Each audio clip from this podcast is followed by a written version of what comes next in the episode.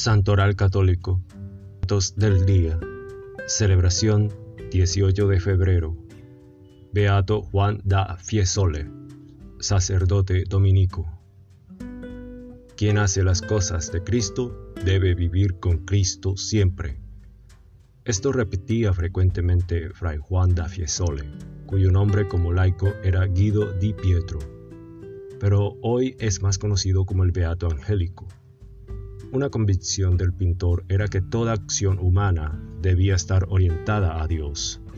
También el arte de la pintura, que era el abundante carisma del cual gozaba, fue entendido por él como una expresión de la experiencia contemplativa, instrumento de alabanza y de elevación del corazón y de la mente a las realidades evangélicas.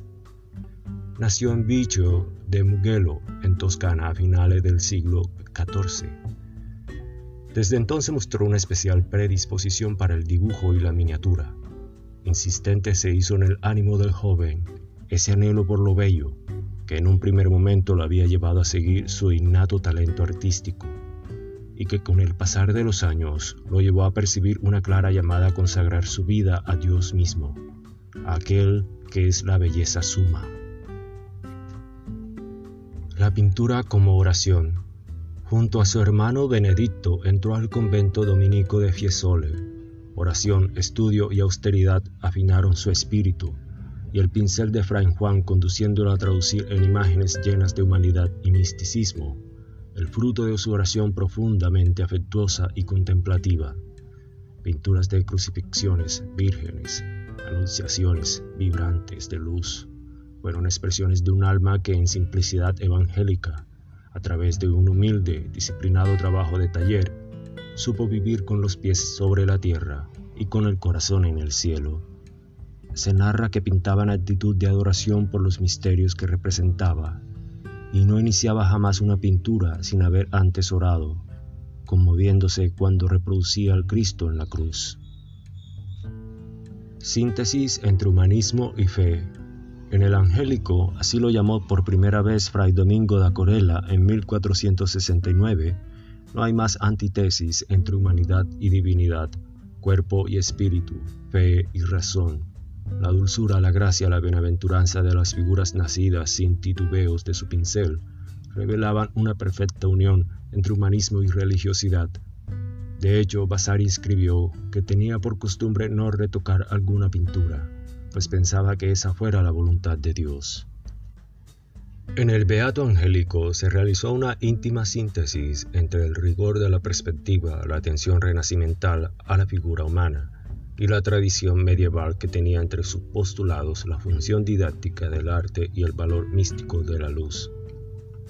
Testimonios de la pureza del arte de Juan Fiesole son los frescos 1438-1445 en el convento de San Marcos en Florencia, evangelización y catequesis por imágenes que en grandeza natural inspiran una intensa y profunda contemplación de la pasión y muerte de Cristo.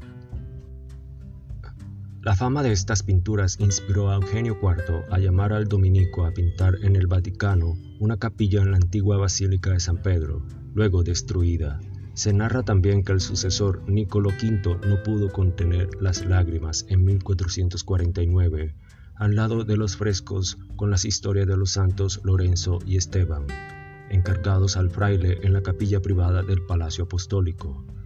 En Orvieto, en la catedral, con Venoso Gozzoli, fray angélico, dejó testimonio de su arte en la cúpula de la capilla de San Bricio.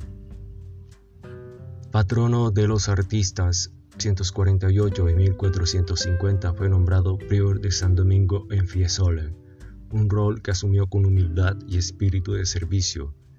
Si hubiera querido, recordaba todavía Vasari, hubiera podido vivir en modo muy próspero y haberse hecho rico gracias a su arte. Pero rechazó siempre el poder, la riqueza y la fama, incluso cuando sin dudar un momento rechazó la sede episcopal de Florencia que le propuso el Papa Parentuselli. Murió el 18 de febrero de 1455 en el convento de Santa María Sopra Minerva en Roma. En la antigua basílica se encuentran todavía sus restos mortales y son muchos los peregrinos que cada año van a orar ante su tumba. Fue San Juan Pablo II quien me concedió el culto litúrgico como beato el 2 de octubre de 1982. Así reconoció oficialmente su fama de santidad testimoniada durante muchos siglos. En 1984 el mismo Juan Pablo II lo proclamó patrono universal de los artistas. Gracias. Gloria a Dios.